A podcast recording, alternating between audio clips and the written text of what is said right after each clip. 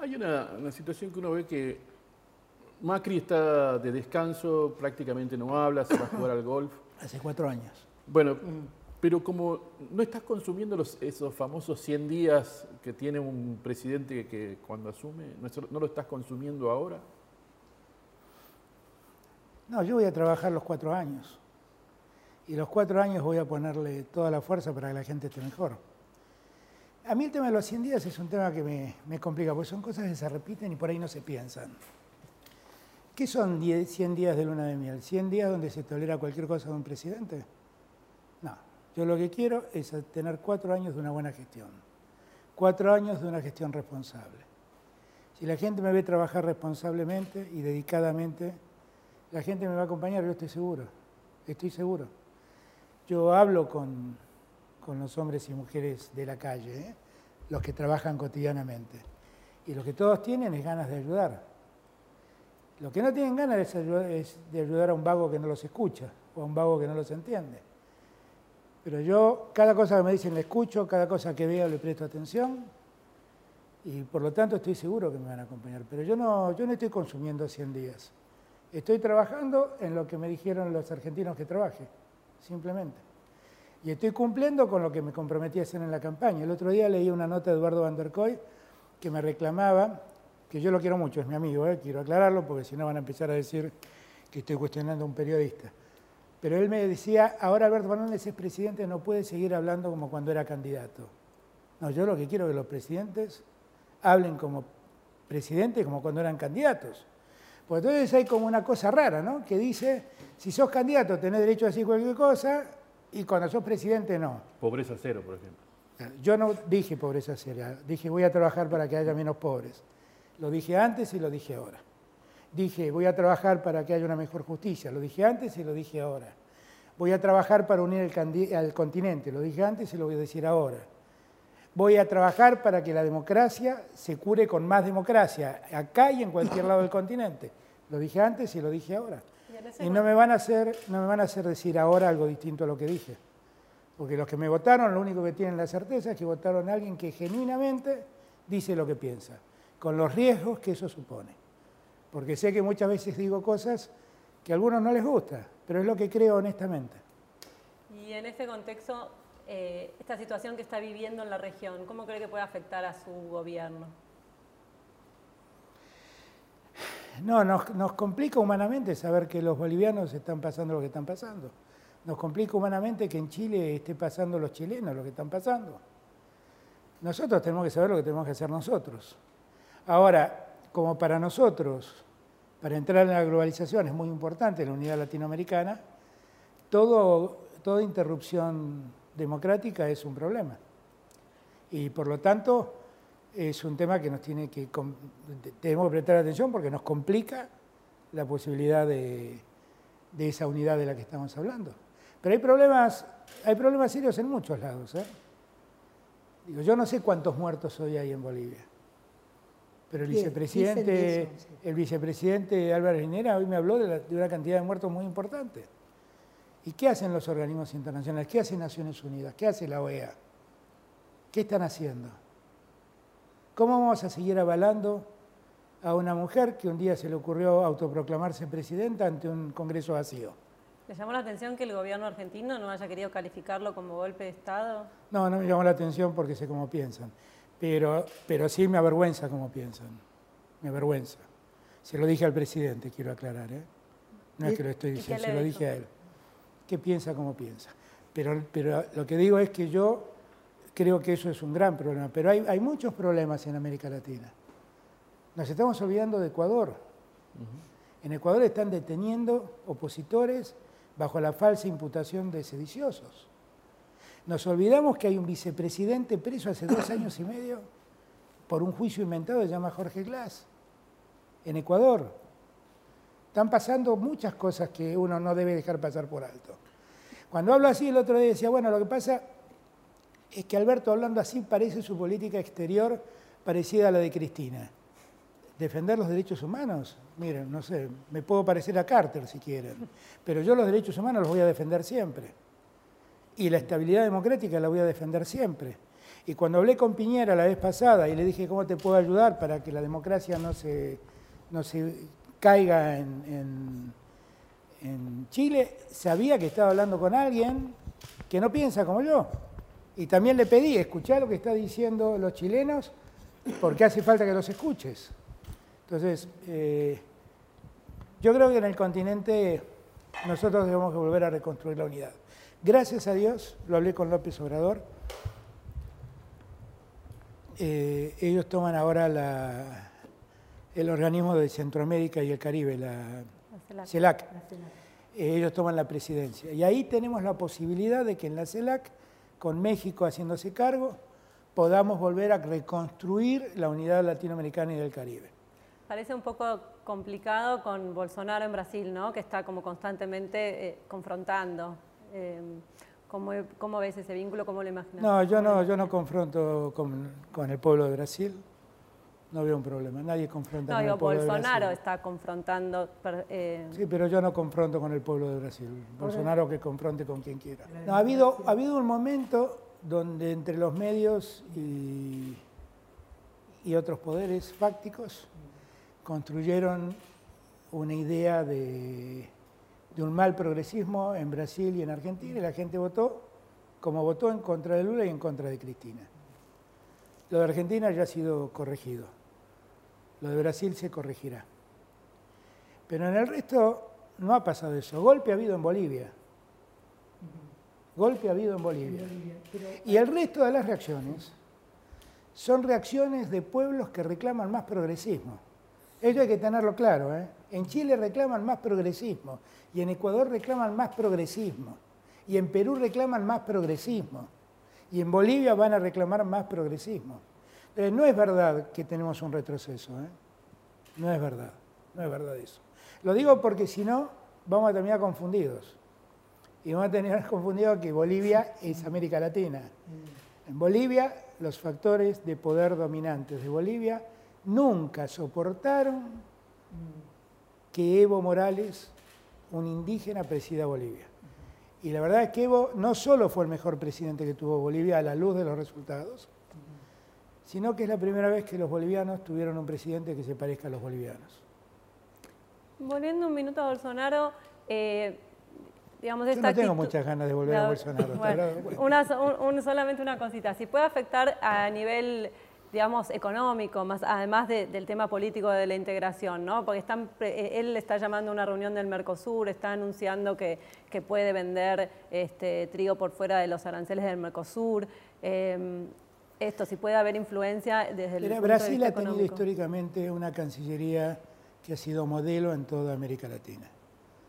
Yo espero que en algún momento la Cancillería de Brasil ponga eh, orden donde el desorden se pierde.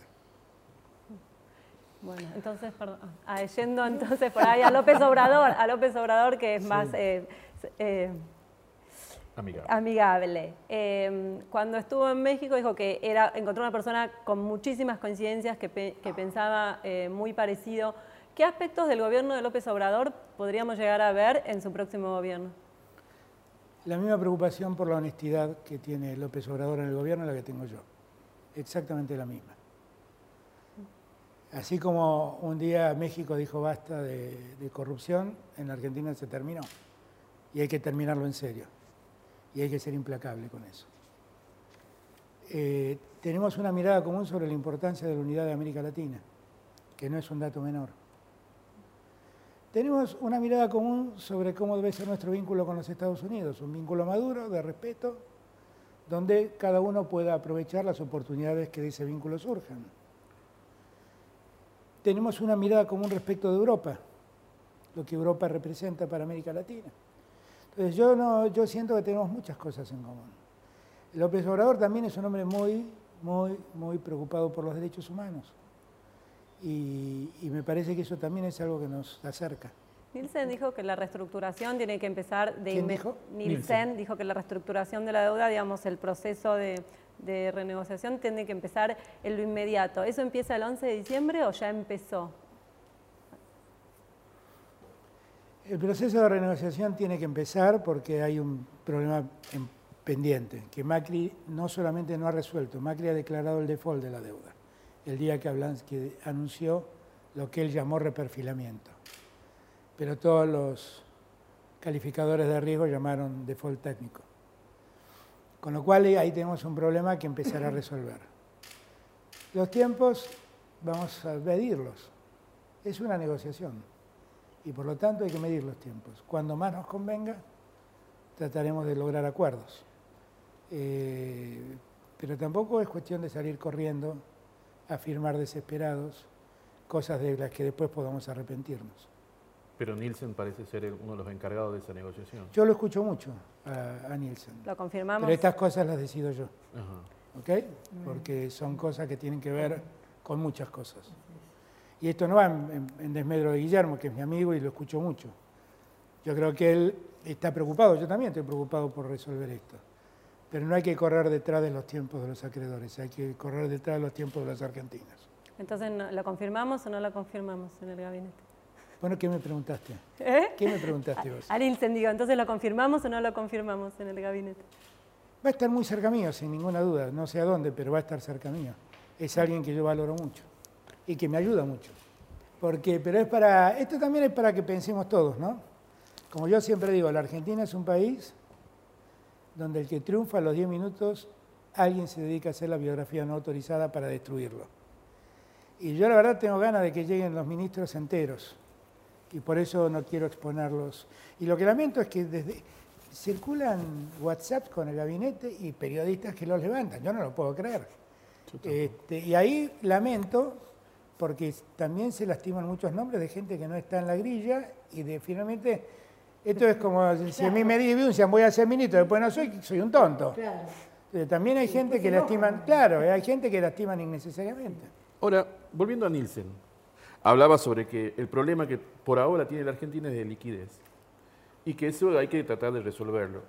¿Cómo ves vos que se tiene que resolver ese, ese, ese, ese problema? Eh, ¿Cómo, cuál, cuál, deberían ser las, las, medidas a tomar para recuperar, eh, para tener más este, liquidez y para que además la gente tenga más? No, pero el problema es que, que, hoy en la Argentina se vendan solo 100 dólares por ventanilla. Lo que te está diciendo es que se quedan sin dólares. 200 si tenés cuenta corriente, 100 si vas por ventanilla. Lo que te están diciendo es que no hay, que no hay más dólares en Argentina. Si no hay más dólares en Argentina, ese es el problema de liquidez que tiene Argentina. ¿Cómo Argentina recupera dólares? Exportando. ¿Y cómo Argentina puede exportar? Volviendo a poner en funcionamiento la economía. Entonces, esto que yo llamaba en la campaña, vamos a encender la economía, es eso. Ayer en la reunión de este Consejo contra el Hambre, eh, Funes de Rioja, contaba que la industria alimenticia está produciendo a la mitad de lo que puede producir. O sea, tiene el 50% de la capacidad instalada en desuso. ¿Qué te está diciendo? Te está diciendo que ni siquiera en los alimentos estamos produciendo en Argentina. Eso es tener la economía apagada. Vos tenés que volver a encender la economía, volver a promover consumo, y que el consumo permita que el excedente se exporte. La Argentina consume el 70% de lo que se produce. Tenemos que lograr que ese 30% crezca y se exporte cada vez más. Es la única forma que existe para, para tener dólares. Por eso siempre digo que mis socios más importantes en el gobierno van a ser los que exporten. Porque los que exporten son los que traen divisas. Minería, petróleo, agro. Esos son tres muy importantes. Básicamente lo más importante. ¿Cómo se compatibiliza el tema, por ejemplo, de eh, eh, minería, petróleo, que son extractivas y, este, digamos, poco amigables con el ambiente y eso hay una situación. No, bueno, pero hoy en día la minería, hoy en día la minería ha logrado niveles de desarrollo y de explotación mucho más confiables. El trabajo que hizo San Juan ahí es muy importante y yo le recomiendo a todas las provincias que tomen el modelo sanjuanino. Mm. Tomar el modelo sanjuanino es tener también un acuerdo social donde la producción minera se realiza y evitar elementos contaminantes en la producción y la explotación minera. Ahora, la Argentina no puede ser que el principal ingreso de, Chile sea el cobre. ¿Y qué pasa? El cobre está en el lado oeste de la cordillera y el lado oeste no hay nada. Hay algo que no estamos haciendo bien. y nosotros tenemos que hacer, tenemos que explotarlo preservando el medio ambiente y preservando a las comunidades cercanas donde la explotación se desarrolla. Ahí quedó una suerte razonable, una, suerte de prevención social, por lo que pasó en su momento con la explotación con cianuro y demás, que contaminaron aguas y demás. Eso ya no existe más. Ya nadie explota así la actividad minera. Y ahí hay que ser firmes, ¿no? que la explotación minera sea en condiciones de medio ambiente aceptables y con acuerdo social. En la Argentina que se viene, todos tenemos que hacer un esfuerzo. Lo tendrá que hacer el sector del petróleo, el sector minero, el sector del campo, tendrá que hacerlo todos, todos los que producen tendrán que hacer, que hacer un esfuerzo, porque yo siempre les digo a la gente del campo, miren, a mí me encantaría no cobrar este, retenciones, pero si lo hubieran dicho a Macri, que me va a dejar, me deja 5 o 6 puntos de déficit fiscal. Entonces díganme cómo quieren que tenga déficit cero sin mejorar mis ingresos. Parte lo voy a mejorar haciendo crecer la economía. Pero en un primer momento van a tener que hacer un aporte todos. En la Argentina, lo que ha pasado es que Macri llegó y desde el día que llegó pensó que la inflación se combatía bajando el consumo. Y dijo, si bajo el consumo, bajo la demanda. Y si bajo la demanda, los precios bajan. ¿Y cómo bajo el consumo? No doy aumentos de salarios, y además le saco a los bancos el dinero para que no lo presten. Y así inventó las LEVAX y las LELIX, pagando tasas siderales en cada momento. El resultado es que lleva cuatro años con esa idea. Y en los cuatro años... No funcionó. No funcionó. En conclusión, a esta altura lo que tenemos que pensar es que hay otras razones por las cuales eh, los precios aumentan en Argentina. ¿Cuáles, ¿Cuáles son? Hay, hay algo que los economistas llaman la inflación autoconstruida, que es un componente psicológico. Si Clarín publica en tapa que yo voy a dar un aumento del 35% de aumento de los salarios, mucha gente, para prevenirse, aumenta 10 o 15% de los productos pensando que va a tener que pagar aquello que nunca en mi vida pensé hacer. Y así se va autoconstruyendo la inflación. Y en la Argentina la inflación autoconstruida es un problema muy serio. Porque no está solo en los grandes productores, está en el que tiene un kiosco, en el que tiene un negocio. Si, publican en tapa que voy a hacer un aumento del 40% en las tarifas, el que tiene un local dice, esta luz la voy a pagar un 40% más, empiezo a cobrarlo ahora, lo que voy a tener que pagar mañana. Ahí hay un componente muy serio, hay un segundo componente, que es la concentración de la economía. Y eso sí es un tema para estudiar. Porque la economía no solo está, existe en materia de telecomunicaciones, concentrada. Mm. La economía también se concentra en sectores como la panificación, donde el 80% está en manos de un operador. En el sector lácteo, donde casi el 100% está en manos de dos. En el sector cervecero, donde todo está en manos de tres operadores en el sector de alimentos en conserva, donde hay un operador que tiene más del 60% del negocio. Entonces, esas cosas también influyen. Y en la comercialización, donde entre cuatro grandes cadenas concentran la comercialización de gran parte de las ventas. ¿Y eso se puede romper, modificar? Claro que se puede hacer. Hay que promover más, competencia, más inversiones y aplicar la ley de defensa de la competencia que existe, nada más. Nada más. La ley de góndolas que plantean algunos. Bueno, esa es una solución. Esa podría ser una de las leyes que Pero esa es una solución, pero, para que nos entendamos. Es una solución para que las segundas marcas de los que tienen el oligopolio muestren las segundas marcas. Pero la verdad yo quisiera que además de segundas marcas haya producción de otro tipo. Por ejemplo, en La Pampa hacen producción el mismo Estado que venden y los precios que el Estado fija tira todos los precios para abajo. Yo no digo que nos pongamos a hacer nosotros eh, leche el Estado, porque no estamos en condiciones de hacer eso. Pero lo que digo es, deberíamos generar competencia para que la competencia realmente exista. ¿Cómo es posible que en Mendoza tomen... Yo pregunto, yo pregunto, ¿cómo es posible que en Mendoza tomen la leche que se que se ordeña en Buenos Aires.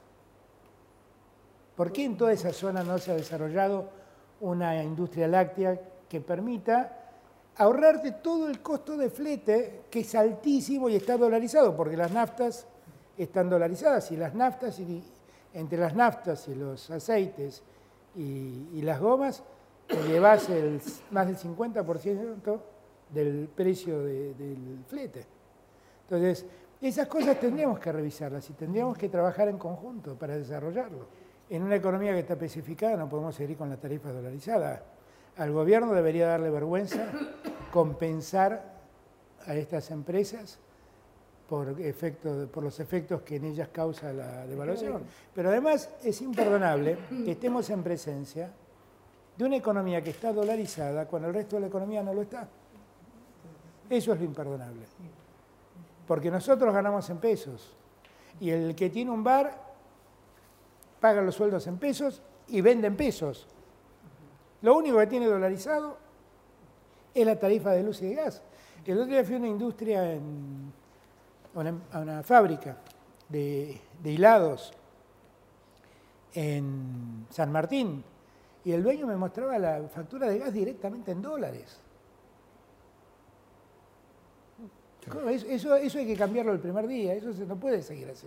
¿No hubo más contactos con, digamos, esta la transición que se iba a hablar? ¿No hubo más contactos, además de lo de, bueno, específicamente, puntualmente por el tema de Bolivia, pero de la transición, tanto con el presidente como el resto de los En la transición está hablando Santiago Cafiero con algunos ministros, pero, pero la transición también es una fantasía, vamos a hablar claro. Nosotros tenemos, y eso sí, el otro día lo hablaba con Macri, en el contexto que vive el continente tenemos la suerte de que todo transcurra en un clima de cordialidad, de paz, de no enfrentamiento, y debemos garantizar que eso siga igual. Pero la, ¿cómo se llamaba? el traspaso eh, es una ficción. Es como cuando vos me vendés tu casa y entonces me mostrás la casa que me querés vender o que ya me vendiste. Y me decís, mira, revisa acá porque hay una filtración, tenés que corregirla, el baño lo acabo de pintar, mirá qué lindo está el jardín, podés hacer un arreglo en la pileta. Es eso la transición, contarte lo que quedó después de cuatro años y lo que podés hacer según el que se va para adelante. Pero eso es algo que hay que hablarlo, no hay que darle la trascendencia que tiene. Lo que sí hay que ver la trascendencia que tenga es que todo se pueda hacer en un clima de convivencia democrática, que es algo que los argentinos debemos rescatar, la convivencia democrática. ¿Ustedes qué proyectos prevén o sea, mandar a extraordinarias que piensan que son los más prioritarios para tratar en hay varios, el primer momento? Hay varios y ya los estamos trabajando. Pero por, ejemplo. por las dudas que sea cierto, lo de los 100 días, me lo guardo para ese momento. ¿Y, ¿Va, a haber, presupuesto? ¿Va a haber modificaciones al presupuesto? hay que hacer un presupuesto, eso era una mentira. Mm. El presupuesto que mandó el gobierno es toda una gran ficción. Hay que hacer un presupuesto de verdad. Esta ley de emergencia pública que se dice existe. Pero si te dije que no te lo quería contar y que te bueno, a contar después. Bueno, cada uno en su rol. No, yo lo entiendo, yo lo entiendo, pero por ahora, por ahora lo que te puedo decir es, este, nosotros estamos viendo de mandar un paquete de leyes que resuelve este tema, que resuelve varios temas. Que va a funcionar entonces el Congreso lo que queda de diciembre y enero.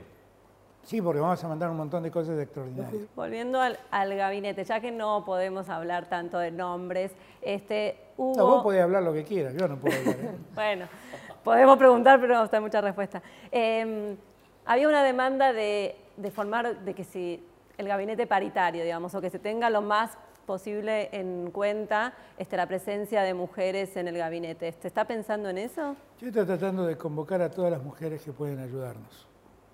Algunas estarán en la primera línea, otras estarán en las segundas líneas. Yo definitivamente creo que hay que terminar con la discriminación contra la mujer, lo creo. Para mí es una rémora que tiene la Argentina que nos devuelve a siglos muy pasados. Y por lo tanto, todo lo que sea en pos de la igualdad, de la diversidad, de respetar las diferencias de género, todo lo que yo deba hacer lo voy a hacer. Ahora, el, gabinete paritario no es una cosa fácil de hacer. Ahora, lo que sí quiero es que haya muchas mujeres. que haya muchas mujeres debatiendo a la par de los hombres. El, gabinete paritario tiene que ser un objetivo a lograr. Yo voy a empezar convocando a muchas mujeres, ¿eh? este, eso sabelo, porque las hay, las hay. Y estoy muy contento con que las haya. Este año sale la... Yo voy a intentar que salga cuanto antes. Puede ser en este periodo de, de, No, es que no depende solo de mí. ¿Podría ser? No, eso tiene que pasar por el Congreso, obviamente. Eso significa, por ejemplo, que puede haber una actitud como hubo, por ejemplo, eh, que tuvieron Néstor y Cristina, por ejemplo, con la ley de matrimonio igualitario o la anulación de la leche yo soy, una, yo soy un activista de ponerle fin a la penalización del aborto. Ya no entiendo eso. Pero lo que quiero preguntar es, Sí. Eh, va a haber es que ellos no fueron activistas, por eso digo, ellos no ah, fueron no, activistas. No, no fueron activistas. No, lo que digo es, si va a haber eh, una instrucción a los legisladores, porque obviamente va a haber hay... un proyecto de ley mandado por el presidente. Bueno, ¿Cuándo? Tan pronto lleguemos. Tan pronto lleguemos. Por lo cual se puede pensar que puede ser en este periodo de sesiones extraordinarias. Sí, pero tenemos que encarar el problema de otro modo. Mm porque, porque lo que no se puede convertir en ser otro elemento más de disputa entre nosotros. Por eso pregunto, a nivel de los legisladores que, se, que, tienen por ahí eh, Yo lo que digo, lo que, digo, lo que todos tenemos que entender, lo que todos tenemos que entender es que es tan respetuoso. Debemos respetar tanto a la mujer que siente que es un derecho sobre su cuerpo, como a la mujer que siente que Dios no le permite hacerlo. Por supuesto, por supuesto. Y que no hay retrógrados y progresistas. Hay simplemente gente que piensa de otro modo. Y que cuando uno despenaliza y legaliza el aborto, no lo hace obligatorio. Por lo tanto, el que sigue teniendo en su conciencia la convicción de que Dios no lo permite, que no lo haga y respetémoslo. Y respetemos también a los otros. Y, quitarle esa dosis tremenda del pañuelo celeste y el pañuelo verde no tiene que haber dos pañuelos, tenemos un problema. Cuando yo fui el otro día a la presentación del libro de Ana, que además Ana me lo mandó y yo no lo había podido leer y lo leía a las corridas y, medio como que no entendía, le pedí a Vilma, che, ¿cómo es esto? Porque no podía creer lo que estaba leyendo. Lo que cuenta ese libro es tremendo. Es tremendo. Después hagan ustedes un recuadro y cuéntenlo. Es tremendo. Y lo más tremendo fue cuando me dijeron, cuando terminó el acto, ¿podés venir un minutito atrás del escenario? Y me llevaron atrás del escenario, yo convencido que habría, iba a encontrarme con alguna autoridad de la facultad donde yo doy clases. Estaba Belén, que no se llama Belén. Y solo me daba las gracias. Y yo no había hecho nada por ello. Yo no había hecho nada. Pero no es posible que pasen esas cosas. No es posible que la Argentina siga viviendo esas cosas. Y esto que digo no lo digo en desmedro de nadie, lo digo en favor de todos, diría el Martín Fierro. No lo digo en contra de nadie, lo digo en favor de todos. Eso, yo quisiera que el debate se dé en otro, en otro escenario. No una disputa entre progresistas y conservadores, entre revolucionarios y retrógrados, nada, es un problema de la salud pública que debemos resolver y que hay que asumirlo así y que no podemos seguir condenando a mujeres como le pasó a Belén, que ni siquiera sabía de su embarazo, tuvo un aborto espontáneo y terminó presa 29 meses solamente porque tuvo un aborto espontáneo. Entonces, esas cosas a mí me parece que nos devuelven al peor de los mundos. Cuando yo veo, yo no lo podía creer y, lo, lo que más me impresionó de ese libro, que yo no sé si ustedes lo vieron, es que cuando Belén recupera la libertad, pide que no la reconozcan, porque no sabía socialmente cómo la iban a recibir. Y la, y la jefa de la cárcel donde ella estaba le dice, no, no, vos tenés que salir con la cara en alto, porque finalmente vos no sos culpable de nada. dijo, no, yo no quiero que me reconozcan. ¿Y cómo consiguió resolver el tema? Todas las que salieron ese día con ella salieron con una máscara para, para no ser reconocidas. ¿Cómo podemos vivir en esa sociedad? ¿Cómo podemos ver eso y no reaccionar? Por eso yo estoy muy convencido de lo que digo respecto de los derechos de la mujer. Yo creo que en la Argentina, como en todos los lugares del mundo y en todas las sociedades, hay gente que piensa de un modo y gente que piensa de otro. El problema es que en la Argentina es a muerte, es a vencer o morir. Ese es el problema. Y no puede ser así. Cuando yo digo de que hay que terminar con la grieta, no estoy soñando con que todos pensemos del mismo modo. Estoy planteando que, que nos respetemos. Que vos pensás de un modo, yo pienso de otro y podemos convivir y en el camino tendremos puntos de encuentro y tal vez tendremos una diferencia. En eso pienso y eso busco y eso quiero. No pretendo uniformar a la Argentina tras un pensamiento. No pretendo eso. Ahora, cuando yo planteo la epopeya contra el hambre y convoco a todos contra el hambre, los convoco a poner un tema importante en la cabeza de todos nosotros que nos una. Si nosotros como sociedad logramos derrotar al hambre, vamos a ser una mejor sociedad. Y no va a ser la decisión de Alberto Fernández o de Mauricio Macri, va a ser la decisión de una sociedad que se ha movilizado para terminar con eso. Y vamos a ser mucho mejores. Y vamos a tener el orgullo de decir, logramos la epopeya de terminar con el hambre. Y que no haya más chicos, como ayer contó, que fue muy conmovedor, realmente me, costó a mí, hablando medio me quebré porque lo pensé en lo, en lo que él había contado. Eh, el secretario general de la, de la CETEP, el gringo Castro, que contó que su mujer le había dicho que un nene había, le había contado que había encontrado un modo de resolver el hambre y consistía en mojar cartón en agua y comerse el cartón mojado. Y nosotros vamos a discutir por el peronismo y el antiperonismo, el kirchnerismo y el antikirchnerismo. Y nos pasa eso. Discutamos lo importante. Así vamos a terminar con la grieta, si ponemos las discusiones importantes sobre la mesa. Ahora, esta tarea es de todos, también de los medios. Cuando, cuando hoy leo la tapa de la Nación y dice, el Papa habló del lawfare y las detenciones indebidas, y leo Clarín y dice, el Papa pidió por la libertad de los presos acá, ah, eh, usted fue muy crítico con eh, algunas decisiones judiciales.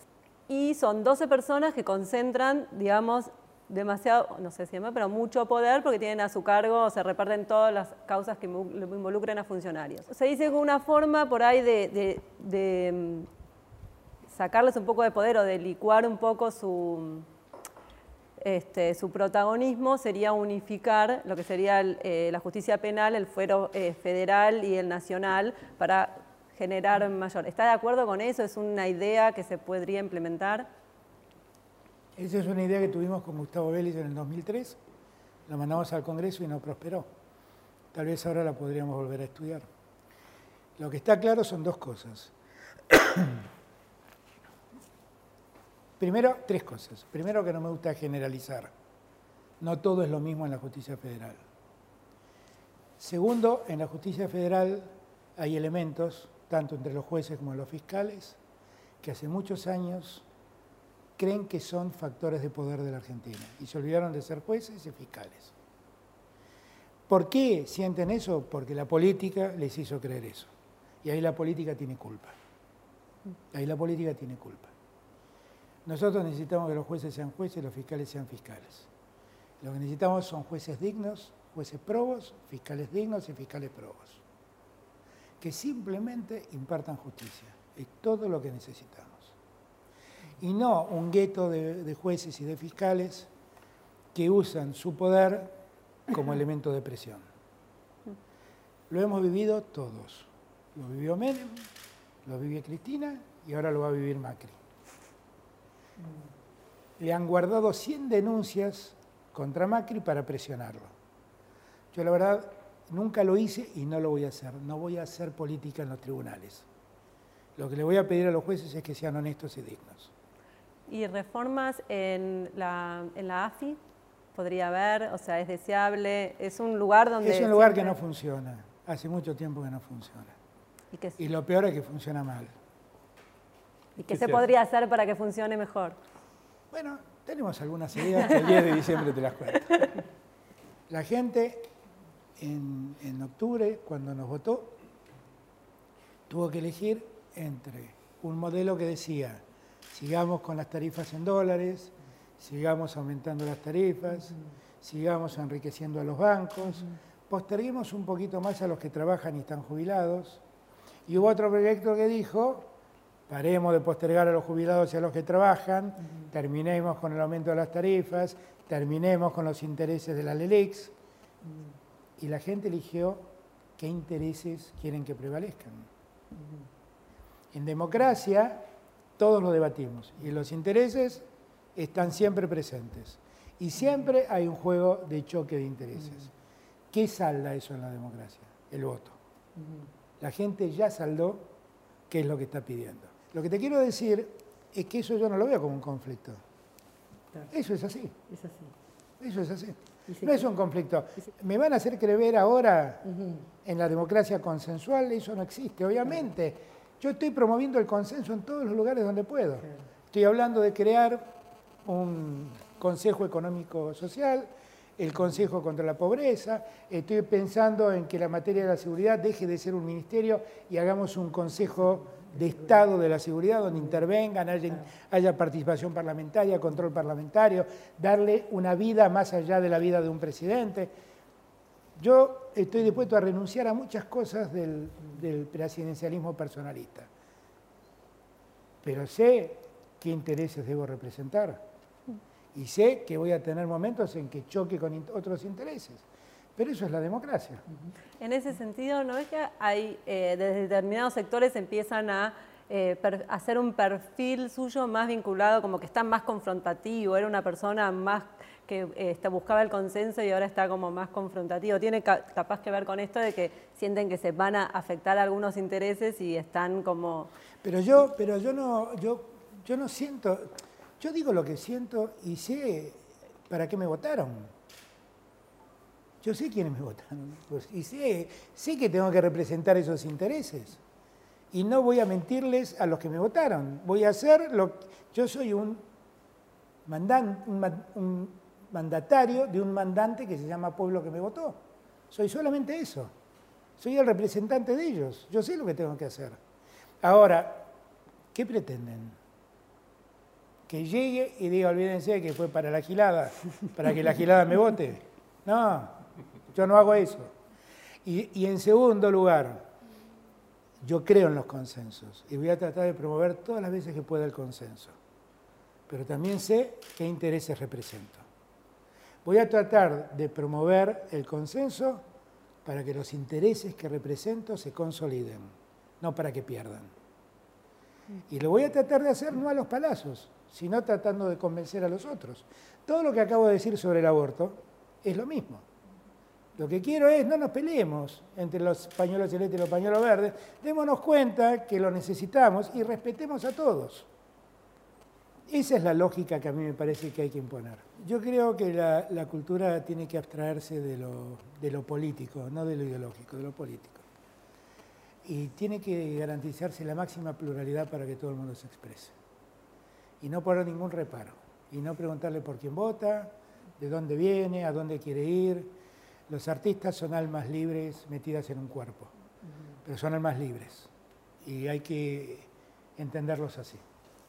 Y yo quiero una cultura muy abierta, muy abierta, muy abierta. Y, además creo mucho en la cultura argentina.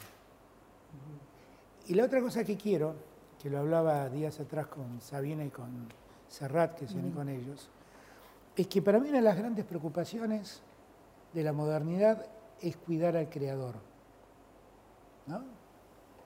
Yo siento que con el argumento de la democratización han maltratado los derechos de los autores de un modo espantoso. Todos gozamos de Spotify, pero a los músicos no les llega casi nada de todo eso. Y la verdad es que creo que se ha maltratado mucho todo eso. Yo hace muchos años vengo pensando un mecanismo para cuidar el arte de quien pinta y el arte de quien tiene esculturas. Un pintor su primera obra la vende a 100 pesos y 10 años después esa obra empieza a venderse y cuesta millones de pesos. Y él cobró los primeros 100. El resto son ganancias de los que tienen su obra. Y él nunca más cobra. Y vos fíjate, María, esto me lo, planteo todos los días. Fíjate en esto. Eh, un Argentino Juniors forma un chico para jugar al fútbol y lo vende. Ese chico, cada vez que lo venden, le va a dejar plata a Argentinos Juniors porque tiene los derechos de formación de ese jugador. ¿Por qué el que pinta un cuadro no tiene derechos de que cada vez que se venda su obra reciba una parte? ¿Por qué el que hace una escultura, por qué el que hace una escultura no tiene derecho a que cada vez que esa escultura se venda, él reciba una parte? Así es. ¿Por qué lo hacemos con el jugador de fútbol y no lo hacemos en protección de, nuestros, de, los que Se crean? hace con los, los de la escritura. Claro, ¿por qué no lo hacemos? Claro. Y del mismo modo, tenemos que cuidar mucho lo- los derechos del intérprete, los derechos de quien escribe, los derechos de los músicos. Porque un día, no nos damos cuenta, ¿eh? pero un día la música la van a hacer las computadoras y vamos a ver atrofiado el arte en la gente. Y eso no es bueno que ocurra. Mi mayor preocupación con la cultura es cuidar los derechos de los que hacen cultura. ¿Usted pondría a Borges, por ejemplo, a Alejandra este, a Berni en un billete de 100 pesos? Sí. ¿Por qué no? Lo que no pondría es una ballena. Hacedores son hacedores de nuestra cultura. Somos hacedores de lo que somos. En una Argentina diferente, donde muchas veces nos peleamos, pero ¿quién puede, ¿quién puede negar lo que es Borges, lo que es Cortázar, lo que es Sábato? ¿Quién puede negarlo? Entonces salen los animales de los billetes. Tengo algunas urgencias antes, pero me gustaría que en los billetes estén los próceres y los grandes hombres y mujeres de la Argentina. Yo lamento mucho que Evita haya desaparecido de los billetes, pero también lamento que desaparezca Sarmiento, que se desaparezca Belgrano, que desaparezca San Martín, que desaparezca Rosas. Todo eso lo lamento, todo eso lo lamento. Entre las cosas urgentes, digamos tres urgentes, además de bueno lo que ya se anunció el Consejo del, del Hambre, está el tema de la deuda, pero por fuera de esos tres eh, eh, medidas o situaciones urgentes que se Nada prioritarias más urgente que la pobreza y el hambre. y otras dos. Nada hay más urgente que la pobreza y el hambre, porque todo tiene que condicionarnos a eso. Pues yo te digo que la deuda es tan importante como la pobreza y el hambre, ya empiezo a condicionar prestarle atención a la pobreza y el hambre. Un Todo lo, que hagamos, todo lo que hagamos nosotros tiene que ser para terminar con la pobreza y el hambre. No somos dignos sabiendo que hay gente que vive como vive. Segundo escalón, segunda. No, después hay otras urgencias de otro tipo. La deuda es una. La justicia es otra, la educación es otra, devolver la ciencia y la tecnología al lugar que corresponde es otra. Nosotros hemos durante cuatro años visto cómo se maltrató a la ciencia y la tecnología. Y eso es tremendo. Cada vez que un científico se va de la Argentina retrocedemos un año. Porque las sociedades ricas son las sociedades que desarrollan la inteligencia. Y nosotros además tenemos mucho material para desarrollar esa inteligencia. Cuando estuve en México, la gente de Globant me invitó a... Globant es una empresa de software argentina. Me invitó a conocer su sede en México. Quedé impresionado. Quedé impresionado. En un corredor. además. Trabajan para Disney, trabajan para la Policía de Londres, trabajan para, para grandes, grandes eh, instituciones. Son argentinos, lo hicieron. Y nosotros eso lo descuidamos. ¿Y cuál le gusta? Ahí, ahí, en ese punto, fíjate lo que puede hacer una política de Estado. Porque ahí las cosas las hicimos bastante bien. Hicimos con Néstor la ley del software. Cristina la mejoró. Y vino Macri y sacó esa ley de economía de la inteligencia. Y fueron todas en el mismo sentido. Y nos fue bien. Y nos fue bien. Pero el desarrollo de la inteligencia tiene que estar acompañado con el desarrollo de la educación, el desarrollo de la ciencia y la tecnología propia. No solamente promover la inversión en software, no solamente eso. Necesitamos generar cuadros científicos que lleven adelante el- el y Argentina. cuál- y- perdón. ¿Y cuál le gustaría que sea su legado? Macri dijo... Yo quisiera eh, que la- cuatro años, mirá, cuando yo termine mi mandato, se van a cumplir 40 años de democracia.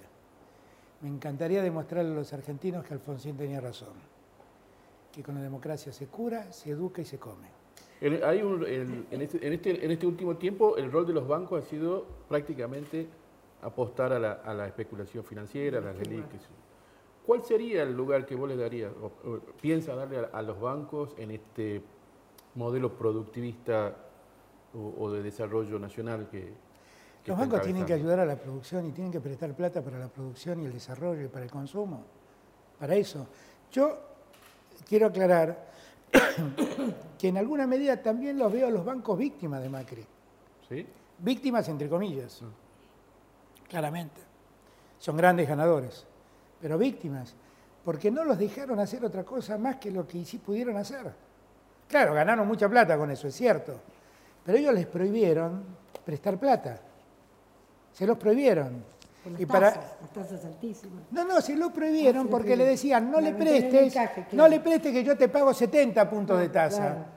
Bueno, digo, si a vos te ofrecen eso, decís, bueno, dámelo, qué sé yo. La culpa no la tiene el chancho, sino quien le da de comer. La culpa fue del Estado. ¿Yo con qué banco me quedo? Para hablar de un banco privado. Me quedo con lo que acaba de anunciarme Ana Botín, la presidenta del Santander, que dice que va a traer 500 millones de dólares a la Argentina. Los va a traer de afuera a la Argentina, no van a ser 500 millones que están en la Argentina. Va a traer 500 millones de dólares para prefinanciar exportaciones de la Argentina. Con ese banco me quedo. Esos son los bancos. Eso es lo que tienen que hacer los bancos. Eso es lo que tienen que hacerlo. Y lo tienen que hacer, obviamente, a tasas acordes, con costos de administración acorde, todo eso también es cierto. Pero los bancos están para eso. Ahora, estos cuatro años, los bancos trabajaron como trabajaron porque Macri los indujo a trabajar de ese modo. Y obviamente eso les, fue un- les significó un gran negocio para ellos, pero dejaron de ser bancos. Dejaron de ser bancos. Los bancos en estos cuatro años lo que hicieron fue recibir depósitos y cobrar cuentas de luz, gas y agua. Y después el resto, todas sus inversiones, dárselas al Banco Central para que le dé el IX y le paguen intereses suculentos. Esto es lo que hicieron los bancos. Y la otra, la, la- la otra, la otra gran, este, el otro gran eje que hubo en este gobierno, pero que, reconozcamos que nació en, en la época de, Cristina, fue lo de la, producción de vaca muerta. Eh, sin embargo, el problema es que todo está concentrado en vaca muerta y, por ejemplo, IPF ha dejado de hacer este, de búsqueda de nuevas cuencas petroleras. ¿Cuál va a ser el rol que le, le- piensa dar a tenemos- estas empresas como IPF? Nosotros tenemos que volver a, a trabajar sobre, sobre todo lo que es el petróleo convencional. Hay una explicación meramente económica. Con menos inversión, vos en Vaca Muerte sacás muchísimo más petróleo que con la inversión que te exige un, Sí. un pozo petrolero convencional. Esa es la explicación. Estamos trabajando en eso. Estamos trabajando en eso. Porque es verdad eso como lo que yo digo. ¿Y aerolíneas? Es mucho más atractivo. ¿Y aerolíneas? Aerolíneas tiene que existir. Hay que volverla a poner en potencia, hay que volverla a volver en valor. Y- y Tienen que ayudar sus- todos. También los empleados tienen que ayudar todos. El problema el tema es- también está ahí el tema de las low cost. Porque esta historia, donde Aerolíneas tiene que viajar a los lugares menos rentables y la low cost viajan a los lugares más rentables para la Argentina, me parece muy injusto. El cielo es de todos, pero el cielo argentino también es Formosa, también es el Chaco, también es Santiago, también es Tucumán, también es Catamarca, también es La Rioja, también es Chubut, también es Santa Cruz, es todo, ¿eh? Recordémoselos. Yo, yo propuse hacer un pacto inicialmente para tratar de resolver un problema de coyuntura. Pero como yo sigo en la tesis de que podemos ir poco a poco ordenándonos de otro modo también para terminar con la grieta, que es esta idea que yo tengo de pasar de la política de la imposición a la política del acuerdo, yo quiero crear el Consejo Económico Social, lo quiero crear por ley. Y, que no quede reducido a qué vamos a hacer en los primeros seis meses con los salarios y los...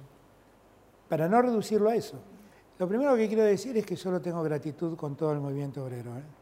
con la CGT, con la CTA, con, con Palacio, con Moyano, no sé cómo se llama el grupo de Palacio de Moyano, pero la verdad todos, todos han sido muy generosos conmigo en sus propuestas, en su, en su compromiso, y yo tengo mucha gratitud. Yo creo que que el movimiento obrero ha padecido mucho este tiempo y que el salario real objetivamente se ha caído un 20%. Y que eso hay que recomponerlo, porque es el modo de recomponer el consumo. Y que hay que buscar un método, un mecanismo que no signifique poner todo en crisis. Hay un desafío que tiene que ver con el ingreso de la tecnología, que obliga a una recapacitación de muchos trabajadores. Por eso el otro día cuando estuve en ese salón Felipe Vallés histórico de la CGT, yo les propuse a la CGT convirtamos este edificio en un centro de capacitación tecnológico. Y ayer hablando con Víctor Santamaría le dije, vos que has desarrollado el OMED, que tenés el centro de, de estadísticas, ¿Por qué no tomás dentro de la CGT el compromiso de llevar adelante todo un plan de capacitación tecnológica para el futuro de los trabajadores, que se viene inevitable, y para que no sigamos perdiendo mano de obra porque no está capacitada? Hay un segundo desafío que me costó mucho entender, pero lo entendí, que hay algo que se llama economía popular, Salvia lo llama economía social, que tiene a millones de personas que están fuera del sistema productivo y que hay que incorporarlas dejándolas hacer lo que saben hacer y capacitándolos para ese tiempo. Así que son los tres desafíos. Yo el otro día cuando estuve en la pastoral social con, los, con las eh, organizaciones sociales lo planteé. Eh, tenemos que entender que hay un nuevo actor social en la Argentina es el trabajador de la economía popular. Y hay que prestarle una atención especial a eso. Durante estos cuatro años, eh, una cuestión urgente que tiene que ver con el hambre, la pobreza, pero también fue muy castigado el sector medio. Eh, si se prevén algunas medidas especiales para eso, en su momento no se Los sectores medios que se ven castigados son básicamente los comerciantes y algunas pequeñas y medianas empresas, cuando la economía se mueva, todos ellos van a verse beneficiados. Y, hay que trabajar en ese sentido. Hay que, hacer, hay que hacer una clase media más poderosa en Argentina. Una, modifica, perdón, una modificación del mínimo disponible de ganancias, que también fue un reclamo de eso, podría haber. Lo que es razonable es que alguien que vive de un sueldo no pague ganancias. Ninguna. Lo que es razonable es eso. Lo que es razonable es que un país no tenga seis puntos de déficit fiscal todo es razonable. Eh, hay que ir, viendo cómo se van compatibilizando poco a poco las cosas. Hay que tener un objetivo, que es que el que vive de un sueldo no pague impuestos a las ganancias. Porque el impuesto a las ganancias te llama impuesto a las rentas. Y el que vive de un sueldo no vive de las rentas, vive de su trabajo. Entonces eh, hay que buscarle, hay que ir poco a poco sacándolos como sujetos de imposición del, del impuesto y, pero a su vez ir corrigiendo poco a poco el déficit. La tarea de reconstrucción eh, del país, digamos, eh, ¿la ve similar, no tan importante o menos que la que tuvieron que hacer en el 2003 con... Macri, me ha, Macri me ha metido en el túnel del tiempo. Y después de andar dar vueltas por el espiral, terminé cayendo en los años de Néstor, pero sin Néstor, lamentablemente. Con Cristina. Em, pero es un déjà vu. Todo lo que estoy viviendo ya lo viví. Muchos dicen, y no voy a explicarlo mucho, aclaro que, que en verdad el contexto internacional nos perjudica, pero no estoy muy seguro que nos perjudique. No quiero explicarlo mucho, pero estoy seguro que tal vez nos beneficia. ¿Y cómo se, se imagina a Macri como líder de la oposición? Me cuesta imaginarle un futuro a Macri, sinceramente. ¿Y cómo se imagina la oposición? Porque, por ejemplo, eh, había como un estereotipo de que el peronismo era una oposición poco responsable. Si la Argentina no explotó en mil pedazos es porque tiene intendentes y gobernadores peronistas que contuvieron a los que menos tienen como no los contuvo el gobierno. Y porque tuvieron organizaciones sociales que no son conservadoras, para evitar que esto se convierta en una explosión. Yo creo que si ellos siguen atizando el discurso del odio, un día el odio los va a tragar a ellos. Yo insisto en el punto. Se lo dije a Macri en la reunión que tuvimos. Que si no terminan con el discurso de la grieta, la grieta los va a tragar a ellos. Porque la mayoría de la Argentina está cansada de eso. Ese discurso de odio también se tradujo, por ejemplo, en las políticas de seguridad en lo que era lo que es esto lo que se llamó comúnmente la doctrina Chocobar, el protocolo de seguridad que elaboró Patricia Bullrich, Y también se tradujo, por ejemplo, en la persecución de sectores este, relacionados con los pueblos originarios, como los mapuches, los y, este, y que eh, ha generado hasta incluso muertes. Eso, ¿cómo se transforma?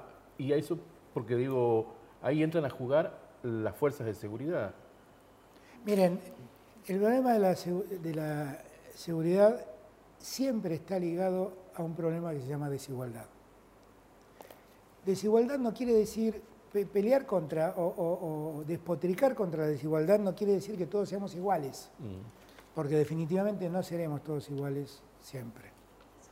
Quiere decir que todos tengamos oportunidades de crecer, de avanzar. Eso quiere decir. En la Argentina no tienen todos oportunidades de crecer y de avanzar. Son muy pocos los que tienen esa oportunidad. Por eso, las sociedades que menos crímenes tienen son las sociedades más iguales, no las más ricas. Estados Unidos es una sociedad muy rica, pero muy desigual y tiene un índice de crímenes enorme. Y eso podría hablarse también respecto de algunos países de Europa y no de otros, como Noruega o Finlandia o Suecia, donde la igualdad es mucho más clara y los crímenes decrecen. ¿Qué quiero decir con esto?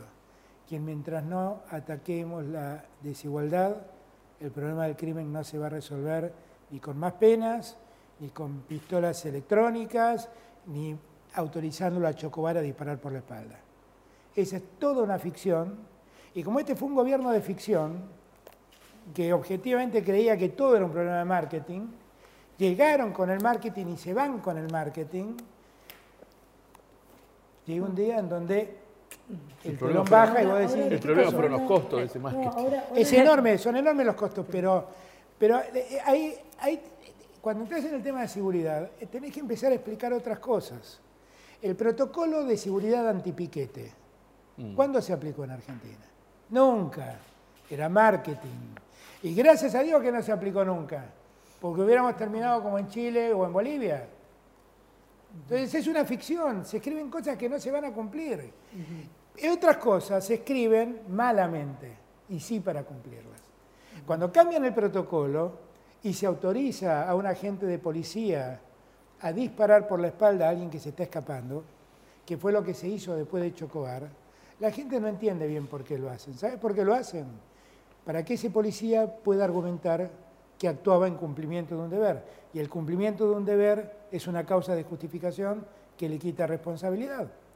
Porque no podía decir que estaba actuando en legítima defensa si alguien se está escapando y vos le disparás por la espalda. Por eso cambiaron el protocolo, para proteger a los asesinos que tiran por la espalda. Eso hay que decírselo a la gente. Y hay que explicarle que les estaban mintiendo y que estaban protegiendo asesinos. Porque las fuerzas de seguridad, cuando vos le pones una pistola en, el- en la cintura a un tipo, tiene que entender la responsabilidad que tiene.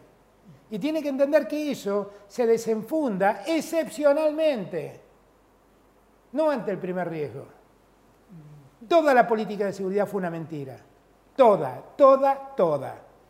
Pueden hacer acuerdo con la CIA, con, con quien quieran y hacernos creer que han combatido el narcotráfico, pero nunca hubo tanto tráfico de drogas como ahora. Si el, narcotráfico lo combatieron, ¿por qué crece el número de adictos en Argentina? Explícamelo. Si le han ganado al narcotráfico, ¿por qué cada día se vende más droga en Argentina? Porque no le ganaron, porque agarran unos kilos de cocaína, los queman en un incinerador y le hacen creer que están terminando con la droga. Mentiras, mentiras tras mentiras. Hay que hablar en serio, ¿sabes por qué? Porque el problema de la inseguridad la padecen los pobres, no la padecen los ricos. La inseguridad la padece el que toma un colectivo o el que toma un tren y anda por la calle en bicicleta. No la padezco yo que me subo a mi auto, salgo de un garage y entro a otro garage. La padece el que anda por la calle. El que menos tiene la padece. Y por eso tenemos que preocuparnos. Y, y- y terminar con esa mentira de Patricia Bullrich. Las Fuerzas Armadas del presente son Fuerzas Armadas de la democracia. Y hay que terminar de cargarle la responsabilidad del pasado porque ya no son aquella- aquellas Fuerzas Armadas. Las fuerzas de seguridad actúan de acuerdo a quien les mande. Actuaron de un modo con nosotros y actuaron de otro modo con Patricia Bullrich. No los quiero hacer culpables, ahí vuelvo otra vez a lo que decía Jaureche y mi abuela y tantos otros. La culpa no es del chancho, sino quien le da de comer. Una persona que no siga las noticias así, eh, ¿en qué se puede dar cuenta el 11 de diciembre que cambió el gobierno? ¿Qué, ¿Qué, cosas no van a estar más y qué cosas nuevas va a haber en la vida cotidiana de las personas con el cambio de gobierno? Yo creo que lo van a empezar a notar poco a poco, porque van a ser otros los temas de debate de la Argentina. y, porque van a ser, va a ser otro el sentido de la política argentina. Van a tener un presidente con bigotes, esa es una forma... A ver, música ese día. No lo sé. Digo, si va a haber, si está lo que prometo, lo que prometo, lo que prometo es que al Salón Blanco van a volver los recitales de los viernes. Eso lo prometo.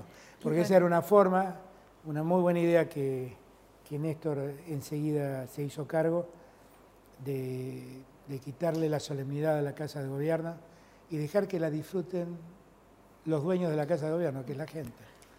Y el maltrato tiene que ver con la concepción. Esto va a cambiar el 10 de diciembre, la gente se va a dar cuenta. Yo tuve la suerte de caer en la educación pública. No soy como el presidente de eso.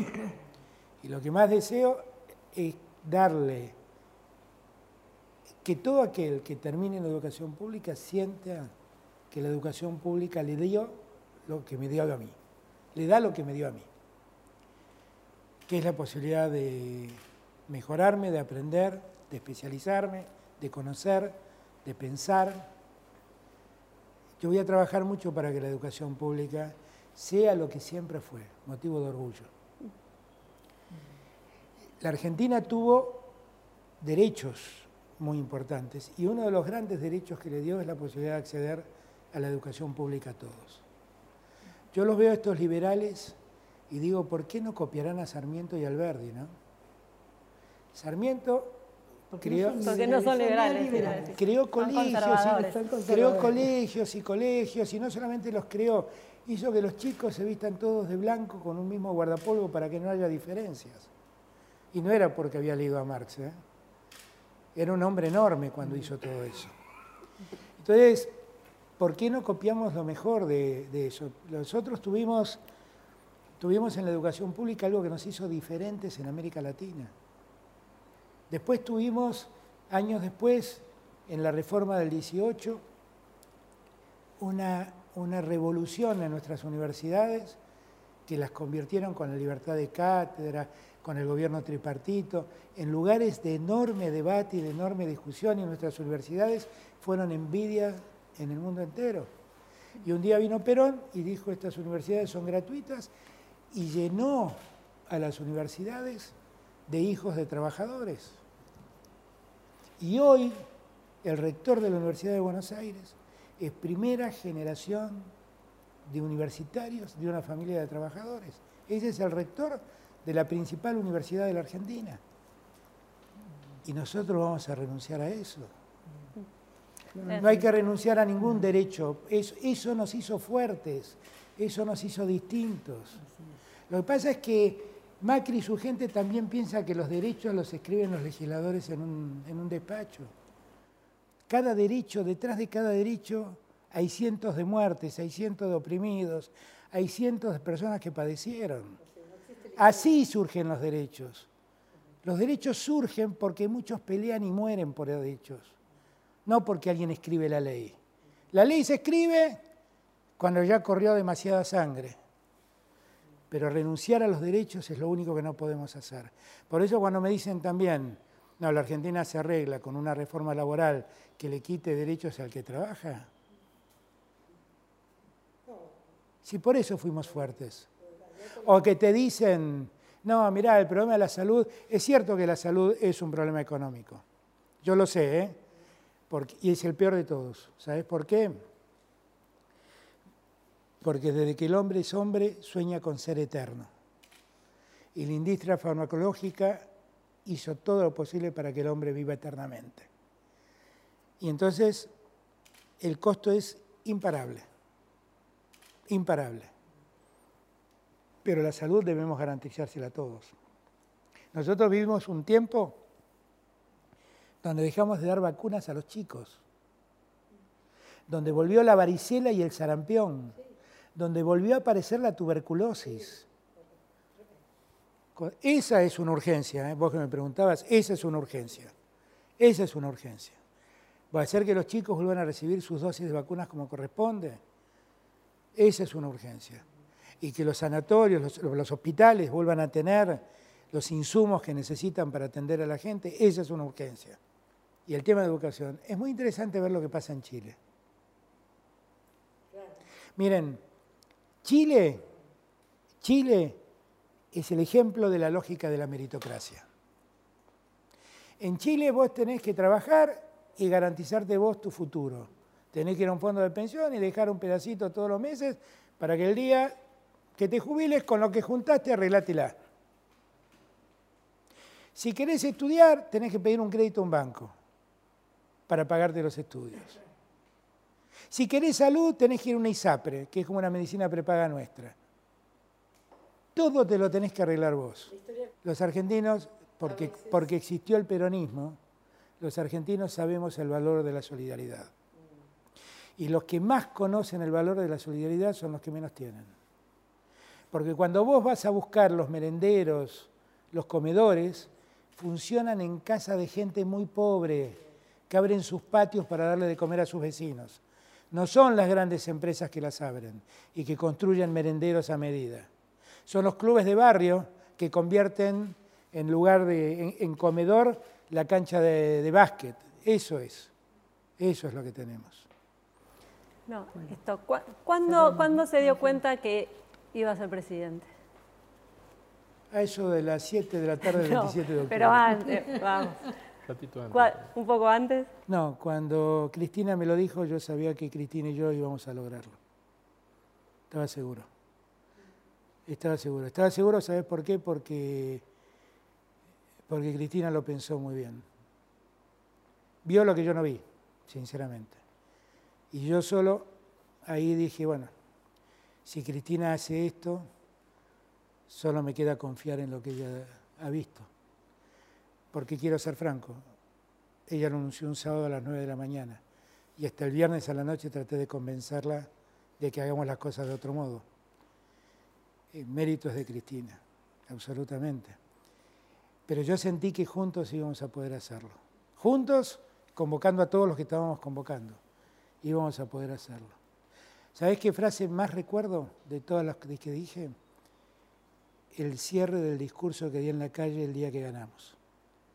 Durante cuatro años oí decir no vuelven más, pero una noche volvimos para ser mejores. ¿Qué es lo que te quedó como pendiente de, aquella, de aquellos cuatro años con Néstor Kirchner, que en el gobierno, como, digo, desde, No, para mí los cuatro años con Néstor son cuatro años inolvidables. Ojalá pudiera volver a vivirlos. Ojalá. Ojalá. Cuando yo era chico y militaba en el colegio y me preguntaban cuál era mi sueño, yo siempre me acuerdo que tenía una costumbre, se una virome y decía que con esta lapicera firme cosas que le cambie la vida a la gente. Yo ya lo cumplí con Néstor. Ojalá ahora vuelva a cumplirlo por segunda vez. ¿Tiene tiempo para leer? Sí. ¿Y qué está leyendo? Terminé de leer el libro de Belém y leí, lo último que leí completo y con, con mucha fuerza fue El hambre de Caparrós que fue lo que me motivó a hacer todo lo que hice, ya lo conté. Y, mm, y después, ¿qué más estoy leyendo? Novelas no estoy leyendo. Tengo, tengo para leer la, la de Siete Casas, que me regaló la última novela Reinaldo y no la pude leer. Pero, y además me dijo que tengo que leerla porque Kirchner le dijo que la había leído y ganó las elecciones. Pero no la leí, no la leí. ¿Y alguna serie que le haya gustado mucho? Series me gustaron mucho, muchas. Por ejemplo. Breaking Bad me encantó. Breaking Bad. Pero esto te va a interesar. A diferencia de lo que muchos creen, a mí me parece una muy mala serie. Eh, ¿Cómo se llama la de.? No, la de la política, la de. ¡Ay! House of Cards. House of Cards. A mí me parece que eso no muestra la política. Eso muestra es una ficción sobre lo peor de la política. La política no funciona como dicen en House of Cards. Sin embargo, hay una serie que muestra realmente cómo funciona la política. Es una serie hecha en tono de comedia y es extraordinaria. Y su, acaba de salir hace unos meses atrás su última temporada y es maravillosa. VIP. Son series de media hora, capítulos de media hora. Es la historia de una vicepresidenta que se queda con la presidencia y a partir de allí todos los personajes que giran en torno a ella existen en la política.